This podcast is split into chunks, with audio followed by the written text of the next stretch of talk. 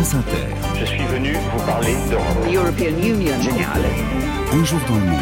Et Angélique, question donc, comment protéger les élections européennes de 2024 des ingérences étrangères? C'était l'un des sujets du jour au Parlement européen. Oui, les eurodéputés que l'on sent pour la plupart encore chamboulés par le Qatargate s'attendent dans les prochains mois, Fabienne, à une aggravation de l'ingérence étrangère et de la manipulation de l'information.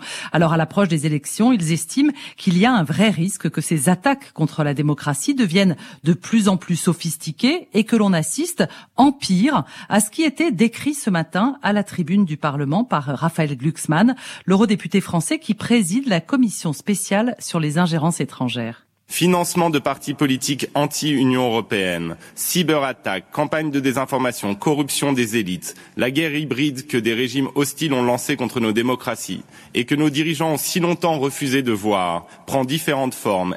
Elle prend parfois dans nos téléphones, sur nos réseaux sociaux, le visage d'un troll ou d'un bot élevé dans les fermes d'Evgeny Prigogine à Saint-Pétersbourg. Le constat de notre commission est implacable.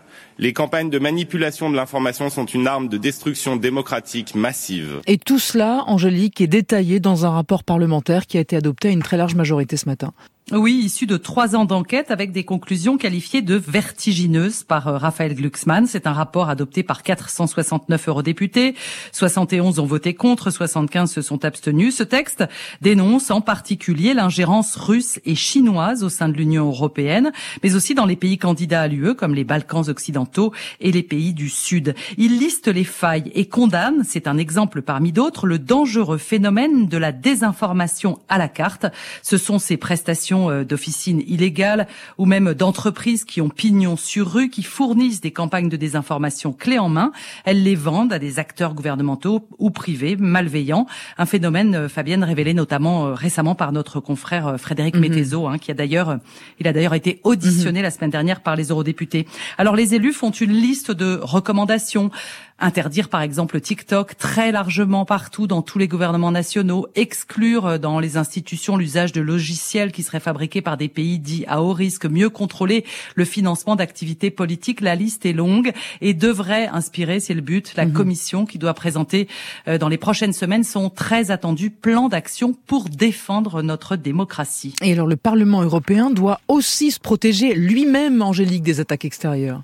Ah oui, le Qatargate a, a, de nouveau montré la grande fragilité de cette institution soumise, euh, soumise à l'influence d'États extérieurs comme le Qatar ou le Maroc. Et ce matin, un autre rapport parlementaire abordait plus spécifiquement les leçons à tirer de ce scandale de corruption. Ces rédacteurs réclament plus de transparence, plus de contrôle. Ils proposent par exemple de créer une haute autorité éthique indépendante à l'image de celle que nous avons en France.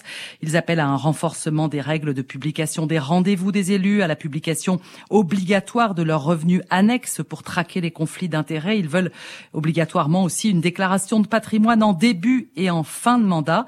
Ils proposent une vigilance accrue sur les recrutements. Rappelez-vous, en 2019, on avait découvert que la, fille du mhm. porte-parole du Kremlin était stagiaire au Parlement. Il faudra aussi mieux contrôler les ONG, a expliqué lors de son point de presse l'eurodéputée française Nathalie Loiseau, qui est rapporteur, co-rapporteur de ce rapport et qui listait alors tous les domaines sensibles. Une attention portée aussi à la question de la transparence des ONG, dont nous, mesurons parfaitement le caractère délicat, mais nous ne pouvons pas ignorer que si nous avons appris qu'un scandale, euh, le Qatargate, avait lieu au sein même de notre Parlement, nous avons aussi appris qu'une ONG bidon en était le véhicule. Des recommandations dont on verra si elles ont été entendues, notamment par la commission qui planche aussi sur ce sujet. Elle doit présenter la semaine prochaine son code éthique interinstitutionnel. Et les premières fuites dans la presse ont fait se dresser certains mhm. cheveux. La création d'une haute autorité dotée de pouvoirs de sanction ne semble pas à l'ordre du jour. On verra Fabienne sur pièce. Mais certains redoutent que les mois provoqués par ce scandale du Qatargate ne retombent comme un soufflet. Angélique Boin avec nous depuis Bruxelles. Angélique, merci beaucoup et à jeudi prochain.